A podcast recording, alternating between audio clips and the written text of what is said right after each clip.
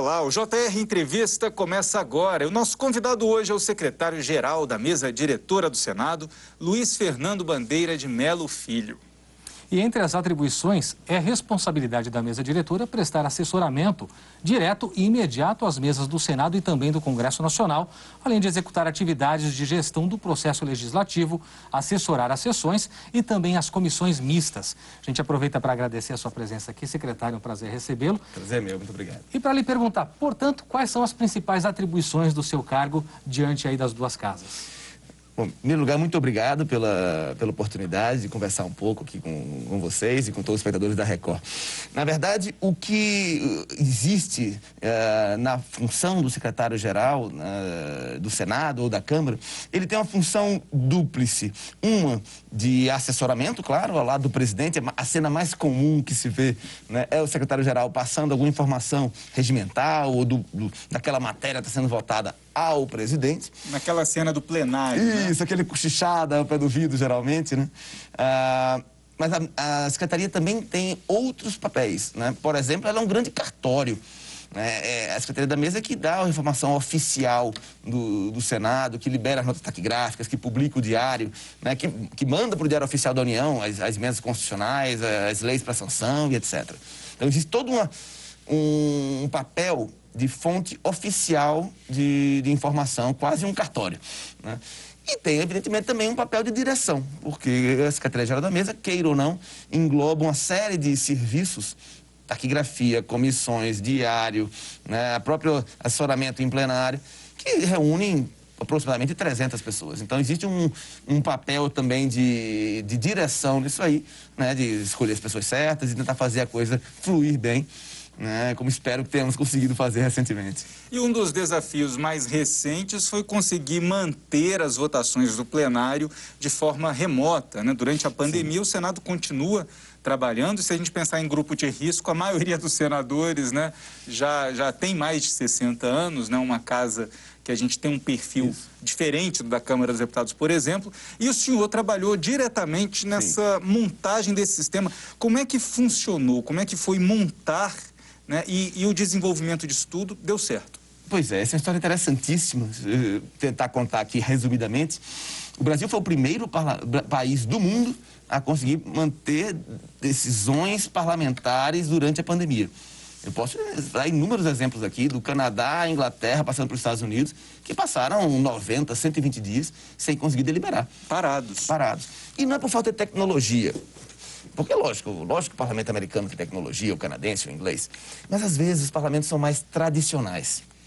É, no parlamento canadense, uh, por exemplo, uh, na hora de votação, eles trancam as portas do parlamento, parlamento, né, e cada deputado levanta-se e profere seu voto oralmente. Não tem butoeira, uhum. votação eletrônica. É proposital, não é que eles, têm, eles não têm tecnologia para isso. Mas o fato é, na hora que você tem que fazer uma virada tecnológica forçada e não planejada, como foi essa na pandemia, lógico que o Brasil acabou saindo na frente. Nós tínhamos um, todo um, um, uma tradição né, de inovação no parlamento. Eu posso falar isso sem nenhum constrangimento ou medo de gerar imprecisão nos encontros internacionais e legislativos, em que já, já comparecia alguns, e ah, houve outros antes, o Brasil sempre foi destacado como um parlamento moderno, que bota na internet, é, né, a, aceita a sugestão dos cidadãos através do e-cidadania ou do e-democracia da Câmara. E o fato é, nós tínhamos um primeiro rascunho, um protótipo, na verdade, nem é protótipo, era um rascunho mesmo, uh, que foi elaborado por ocasião da greve dos caminhoneiros, lá atrás, né, em 2018. Porque naquele momento faltou combustível uhum. né, em vários locais do país, inclusive em aeroportos. E imaginamos a situação de um ou outro senador não conseguir chegar a Brasília para uma votação. Né? Então nós começamos a desenvolver ali uh, como fazer uma votação rebota, à distância. Naquele momento a gente pensava somente em um ou dois ou três ou cinco senadores que não pudessem chegar a Brasília. Não, não plenário 100%. inteiro como aconteceu. Não né? plenário inteiro. Ah. Né? E porque esse voto remoto, um voto remoto já existia no, no, mundo. A Espanha, por exemplo, tinha isso. Um deputado, uma deputada que sai da licença maternidade ou um deputado de licença doença, eles podem optar por pegar um tokenzinho, botar no computador e vota. Mas ele não fala. Ele não debate a matéria, ele só vota. Era, era assim que acontecia, pelo menos, né, até 2019. Com a pandemia, nós precisamos sofisticar o modelo rapidamente, porque tinha que bater por 100% digital. Né? Ah, você observa, a Câmara eh, adotou o um modelo semipresencial. Por quê? Porque são 513. Tem gente suficiente para manter ali o plenário é, funcionando. Tem sempre um, uns 10, né, 15 deputados ali que se revezam. Mas se pensar, 10 deputados em 513 é mais ou menos né, o que 2% do plenário. Se pegar 2% do Senado, são 81, dá um senador e meio. Então a gente tinha que partir para outro modelo. E aí foi que o Senado talvez tenha realmente mostrado um, uma ousadia maior. E isso foi reconhecido pela IPU, a Inter, International Parliamentary Union, União Interparlamentar, né, e também pela, pelo Parlaméricas, no Canadá, reconhecendo que o Brasil, de fato, foi o, o primeiro a, a, conseguir deliberar na pandemia e partimos para um. parecia um caminho futurista, naquele telão assim, mas que dá a impressão que o presidente está falando diretamente com os senadores que estão é remotos. Vocês montaram uma central mesmo, né? Da qual o presidente é... participa ativamente. Acho Sabe o que é aquela sala? Né? Todo mundo acha que a gente montou um estúdio para fazer aquela sessão. Aquela sala ali é a sala de monitoramento do, da rede do Senado, que checa a invasão de vírus, hacker, etc. Ela fica do lado do, do data bank né, da, da casa, sala cofre que eles chamam. Então tem condições ideais de internet, de segurança, de energia, tem gerador, tem tudo. Então, se tiver um lugar seguro na casa para tocar uma sessão é, remota via internet, é aqui. Está do lado do, da tomada, digamos assim, da, da, da, internet da casa. Então, tanto é que você vê, às vezes, um senador é, oscila o sinal dele, trava, corta a voz, mas da presidência nunca. Uhum. Né? Porque a gente está nas condições ideais ali. Então pegamos aquela sala, que é uma sala de monitoramento de rede, puxamos o cabo de TV, montamos ali uma mini estrutura e começamos a tocar ali de dentro do Prodazem as sessões no dia 20 de março. Em sete dias corridos, o Senado montou né, o sistema, escolhemos o software, porque o que software vai usar para videoconferência? Né? Testamos 18. Agora, secretário, de um modo geral, a gente percebe que entre os grandes é, é, valores que se pode tirar desse projeto está a agilidade. Sim. Dá para se imaginar que isso passe a ser rotina do Senado daqui para frente, mesmo pós-pandemia? Eu espero que não. Ele diz por quê? É, ele diz por quê? Embora podia até querer vender né, o sistema remoto, como foi de fato uma inovação brasileira, que depois foi copiada em vários, vários países do mundo. O Líbano agora acabou de pedir uh, para usar o, algumas ideias do sistema. Mas eu não, eu não faria isso como um uso normal, regular, permanente do, do parlamento. Por quê? Porque o parlamento precisa de interação, sabe, direta entre, entre os atores. Numa sessão remota, todo mundo pode falar, pode expor suas ideias, né? mas fala um por vez.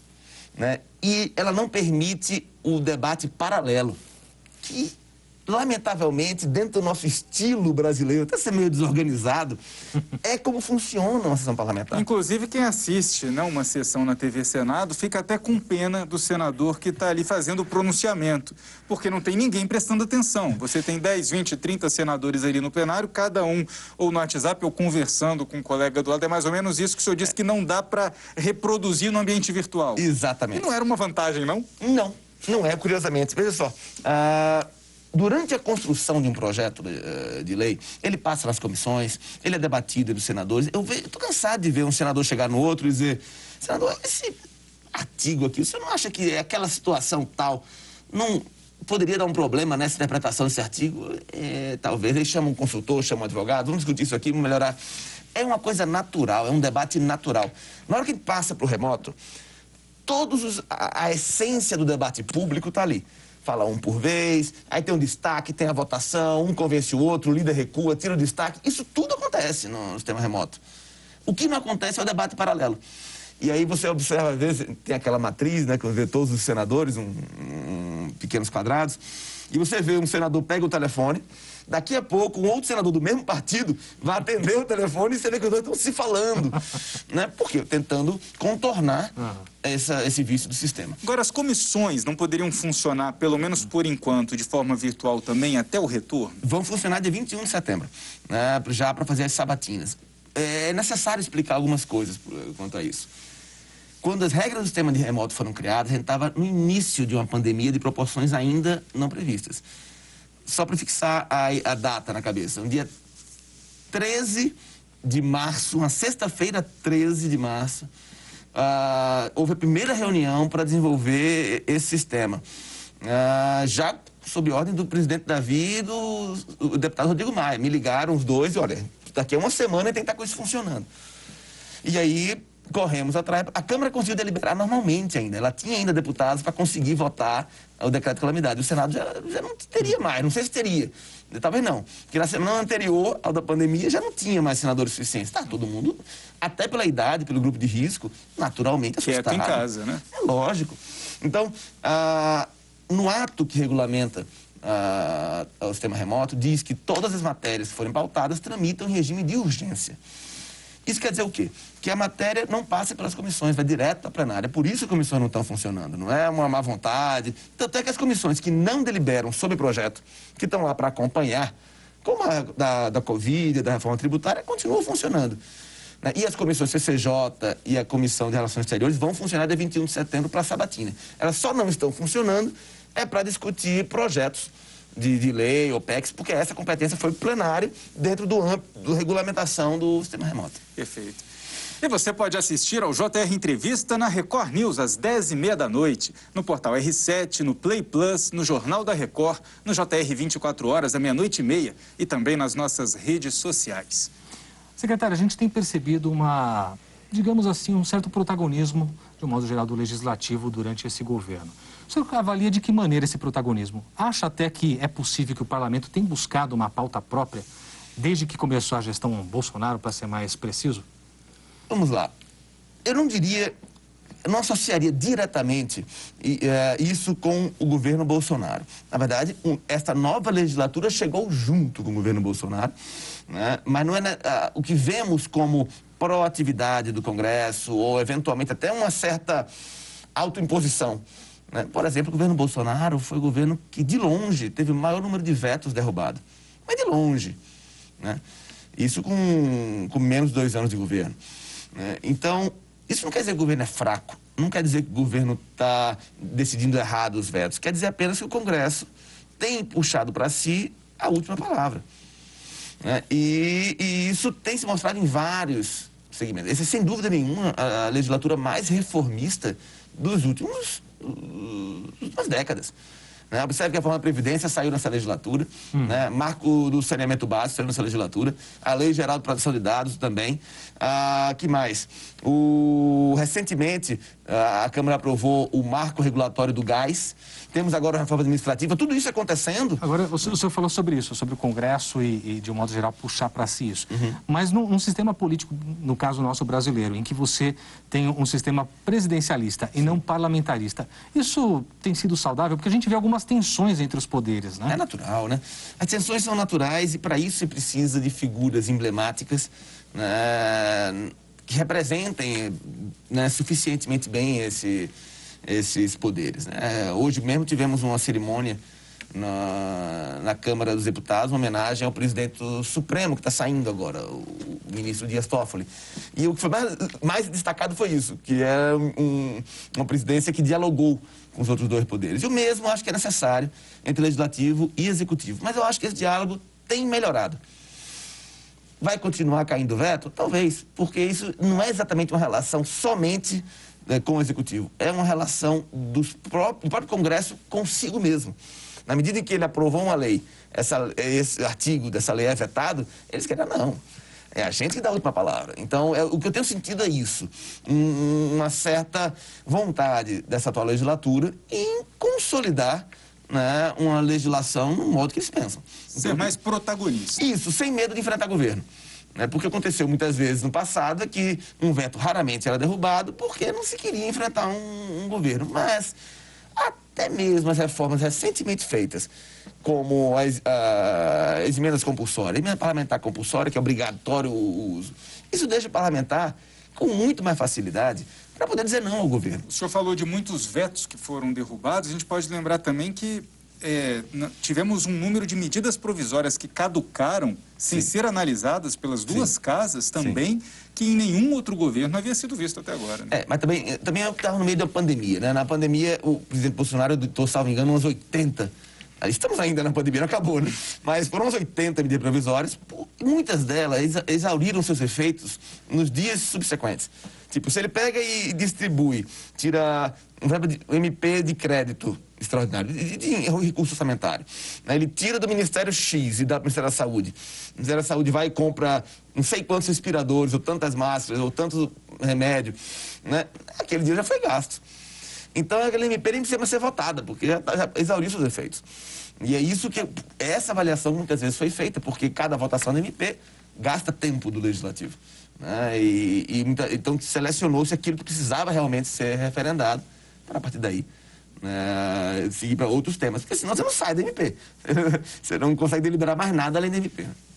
A gente está falando sobre o protagonismo do, do, Congresso. De um modo geral, a gente vê também o protagonismo dos presidentes das casas. Uhum. De um modo geral, o senhor acha que existe a possibilidade, existe clima hoje? Qual que é a sua visão sobre a possibilidade de aprovação da reeleição, tanto na Câmara quanto no Senado? A gente tem tempo para falar um pouquinho dessa história, dessa reeleição? Se não der tempo no primeiro bloco, a gente joga a gente joga. Você, me você me interrompa e eu continuo na sequência. Mas ah, no Brasil, a tradição constitucional brasileira sempre sempre foi de permissão de reeleição na, na mesa do Legislativo, tanto em nível municipal, na Câmara de Vereadores, quanto em nível estadual, na Assembleia Legislativa, quanto no federal. Ranieri Mazzilli, por exemplo, um deputado gaúcho, foi eleito e reeleito subsequentemente quatro vezes presidente da Câmara dos Deputados. Mas de que ano que o senhor está falando? Pois é. Vamos situar. Então, é, pois é. Falando, o Ranieri Mazzilli, ele presidiu a Câmara dos Deputados ali nos anos 60, início dos anos 60. Na verdade, foi o Ranieri Mazzilli que declarou vaga à presidência da República quando Jânio Quadros renuncia e Jango estava fora do país. Né? Então, naquele momento histórico, né, estamos falando de 1969, até então a eleição para as mesas do Legislativo eram normais, naturais, admitidas e compreendidas. Naquele momento histórico, Castelo Branco, então presidente, sofre um infarte e se afasta do governo. Os três ministros militares baixam o AI 16, no qual eles próprios assinam, não é Castelo Branco que assina, eles assinam dizendo, olha, o legislativo não pode mais reeleger sua mesa, entre outras coisas. Por quê? Porque o então presidente da Câmara, que era o José Bonifácio, tinha entrado, batido de frente com várias iniciativas, eu não vou entrar aqui no mérito delas, Tá, era, um, era um, um, desafeto, digamos assim. Mas a Constituição de 88 não deixa claro deixa. que não é possível ter sim, eleição? Sim, e por que acontece isso? Dizer, tem notas taquigráficas, e nós mandamos isso ao Supremo, inclusive, deixando muito claro como isso aconteceu. Quando chega em 86, né, que era constituinte, uhum. uh, isso é discutido, e naquele momento específico, disse, ó, passamos 20 anos aqui sem eleição, quero agora, agora eu quero alternância de poder. Então, o pacto político naquele momento, 86, 87, era o de ninguém ter reeleição. E assim passou durante 10 anos.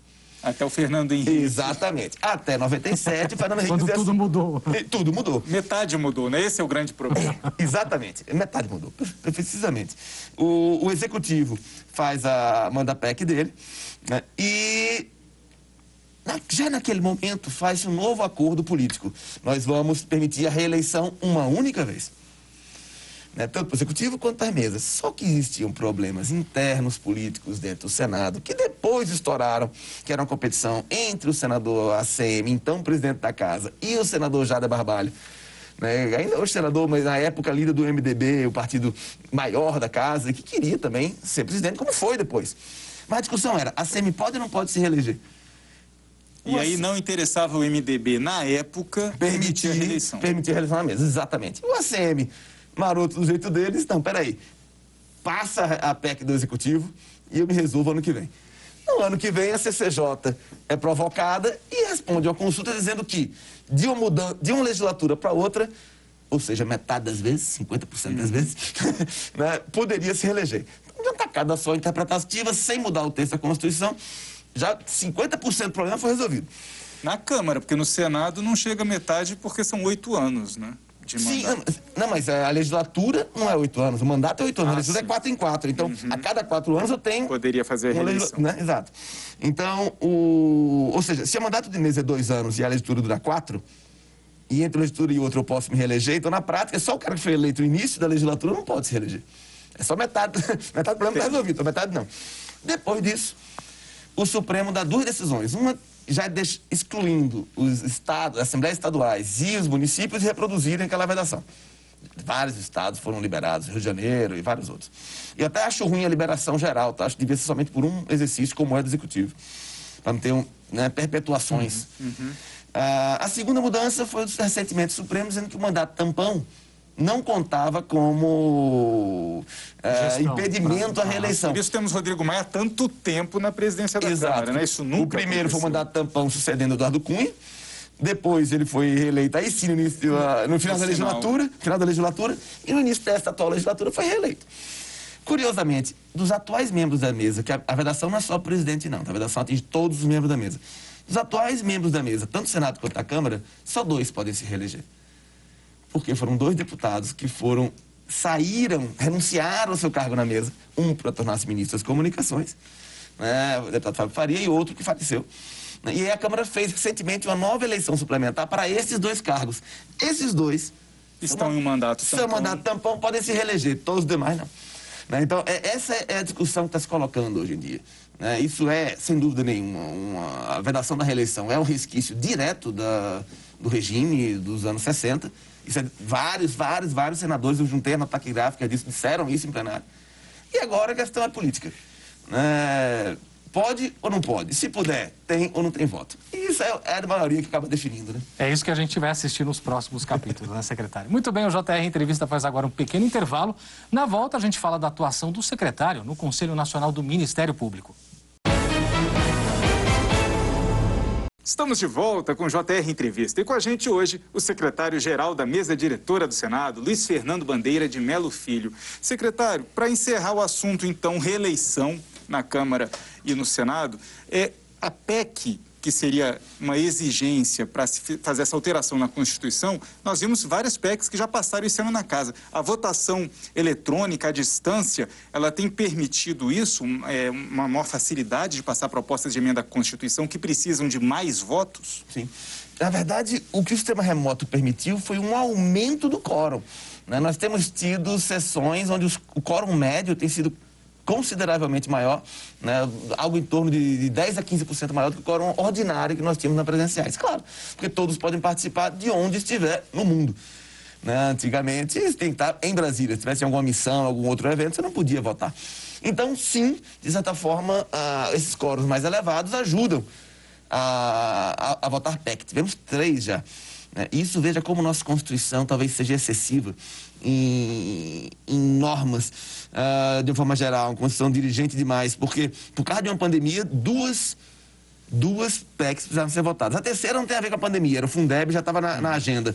As outras duas, a do orçamento de guerra e da eleição, tivemos que mudar a Constituição para permitir um reagendamento de algumas coisas. Né? Então, ah, o sistema remoto sim ajuda a votar PEC. O que ele não ajuda é para a votação de autoridades, o voto secreto. Que aí eu preciso trazer todo mundo para Brasília, porque eu uso a biometria dos parlamentares para criptografar o seu voto. No sistema remoto, eles fazem uma foto do rosto dele.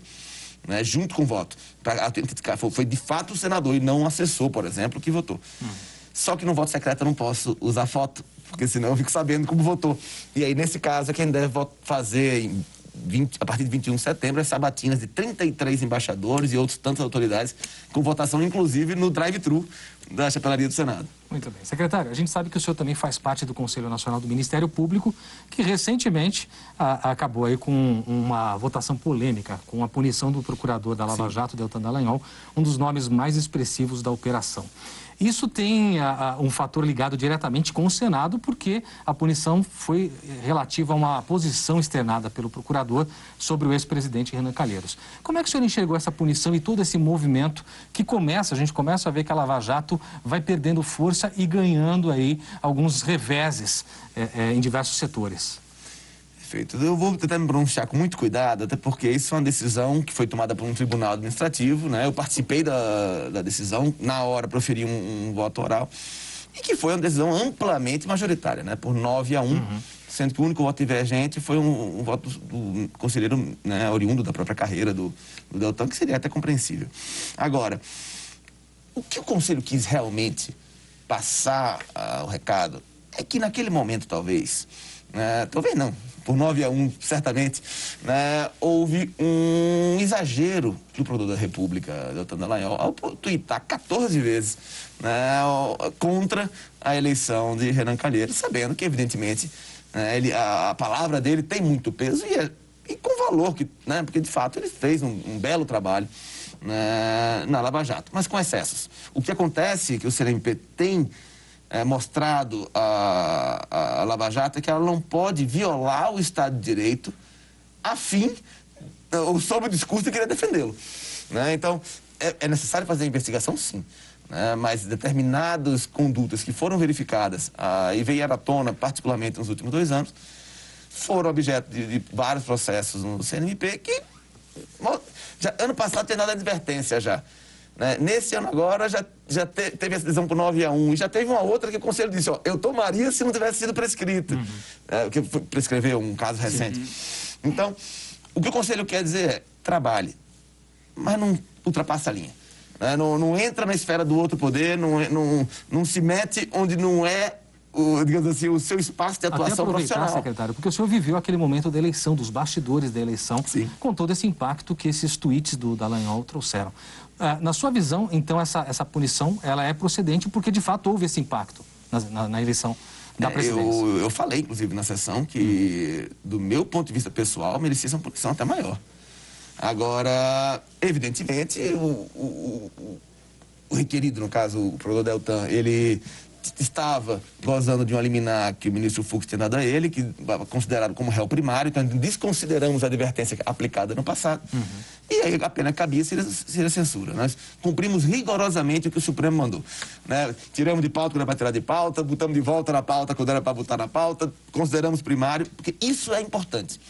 Se o país não tiver um sistema claro de decisões, de hierarquia, de, eh, de conseguir viabilizar uma decisão definitiva, você não, não, sabe mais o que esperar do sistema jurídico. E o Conselho Nacional do Ministério Público, o senhor no Conselho foi relator também de outro caso de bastante repercussão, que é o caso que investiga o senador Flávio Bolsonaro, na época que estava na Assembleia Legislativa do Rio de Janeiro, como deputado.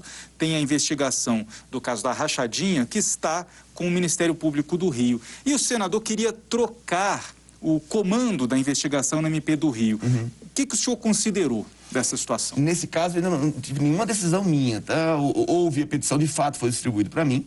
Uh, eu pedi informações ao Ministério Público do Rio de Janeiro, que já encaminhou recentemente, dizendo, inclusive, que por força de um habeas corpus, que tirou o caso do senador da primeira instância e levou para a segunda instância no tribunal, como ele teria se fosse deputado estadual, uh, essa, essa troca já seria feita naturalmente, porque você está mudando de instância. Então, no tribunal, quem atua são os procuradores, são os, os membros do Ministério Público mais experientes que já progrediram na carreira.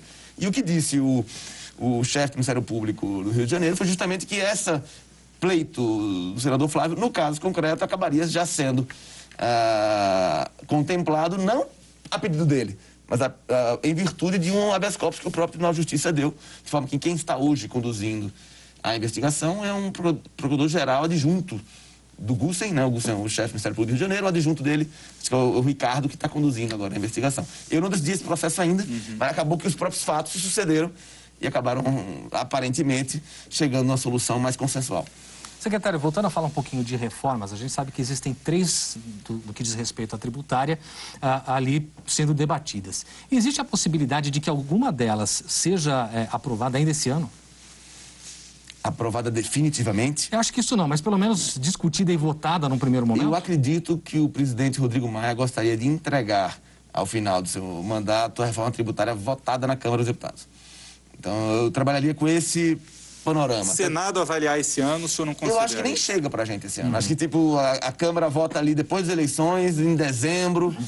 Né? E aí não dá tempo do Senado apreciar esse ano. Aí certamente o Senado vai apreciar no primeiro semestre de 2021. Se quiser uma aposta minha, quando a reforma tributária pode ser promulgada, certamente final do primeiro semestre de 2021. Final do primeiro semestre? Isso. Vamos marcar essa data, hein? Vamos deixar anotado. E a gente faz mais um intervalo e no próximo bloco, os bastidores do impeachment da ex-presidente Dilma no Senado. Até já.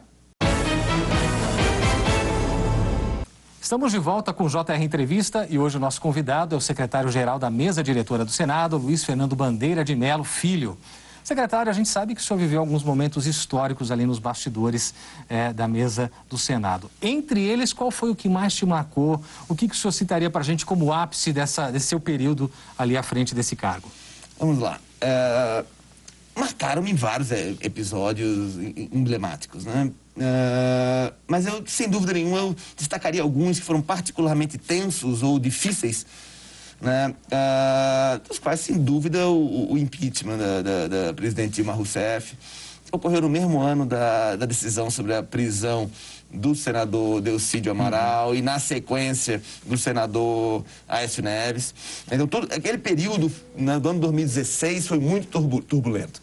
E acredito, sem dúvida nenhuma, o impeachment marca bastante, porque foram um conjunto de dias, foi um processo né, político, jurídico. E o Senado foi a casa onde tudo aquilo foi debatido durante um Sim, bom onde, tempo. Onde ela né? foi processada e julgada. Né? A Câmara apenas autoriza. Uhum. E isso foi até um motivo de debate, né? Que o Dado Cunha imagina, pronunciou-se no sentido que a, a, presidente devia ser afastada após a autorização da Câmara. Nunca, não, foi, não é assim. Uhum. A Câmara autoriza. Aí o Senado é que transforma-se em tribunal e aí, inicialmente ele decide, receba ou não receba a denúncia. Aí se receber, o presidente é afastado. Né? E começa o impeachment. Se não receber, já vai direto ali para o arquivo. Lembrem-se, houve outras votações de impeachment que o presidente venceu. Né? É, ah, lembro particularmente Getúlio Vargas e do Fernando Henrique Cardoso.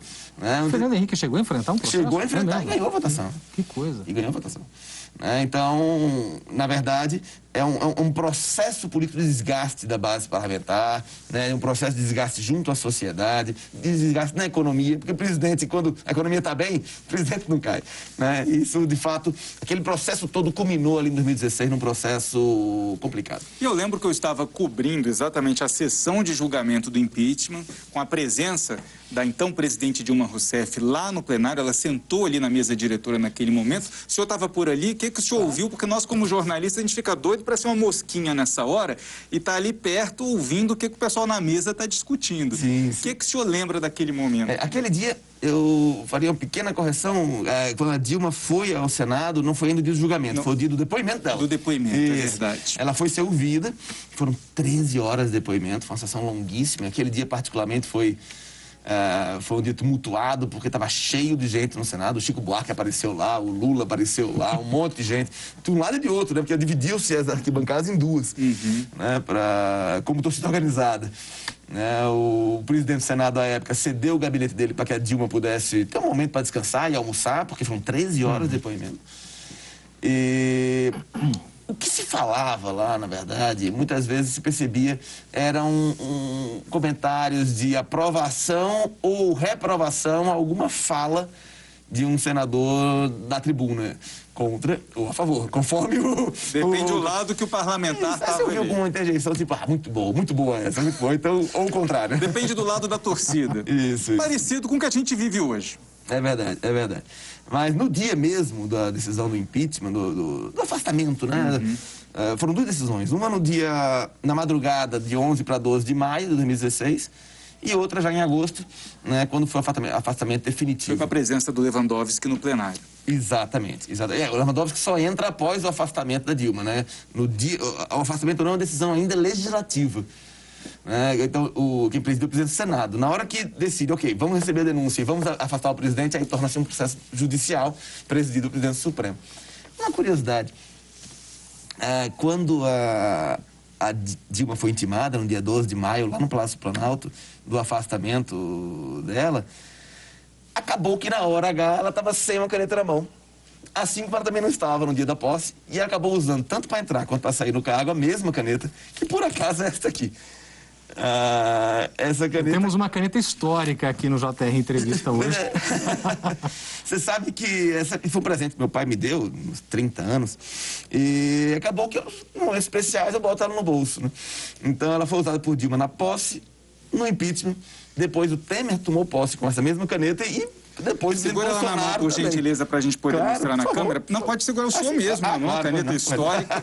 Então, com essa caneta, a presidente Dilma Rousseff assinou... Isso, assinou o termo de posse. Termo de posse. E também afastamento dela. E o presidente Jair Bolsonaro também assinou o termo de posse com ela. E também o Temer. Ah, Muito ah, na verdade, o pessoal fala, ah, Bolsonaro assinou com, a, com o Retabic. Não, o Retabic foi lá no Palácio Planalto para nomear ministros. Foi a posse dele vai sair. Muito obrigado pela entrevista, secretário. O JR Entrevista fica por aqui. Lembrando que você pode assistir ao programa na Record News às 10h30 da noite, no portal R7, no Play Plus, no Jornal da Record, no JR 24 horas à meia-noite e meia e também nas nossas redes sociais. Mais uma vez, obrigado pela entrevista, secretário. Obrigado a você também por sua companhia. A gente se vê no próximo JR Entrevista. Até lá.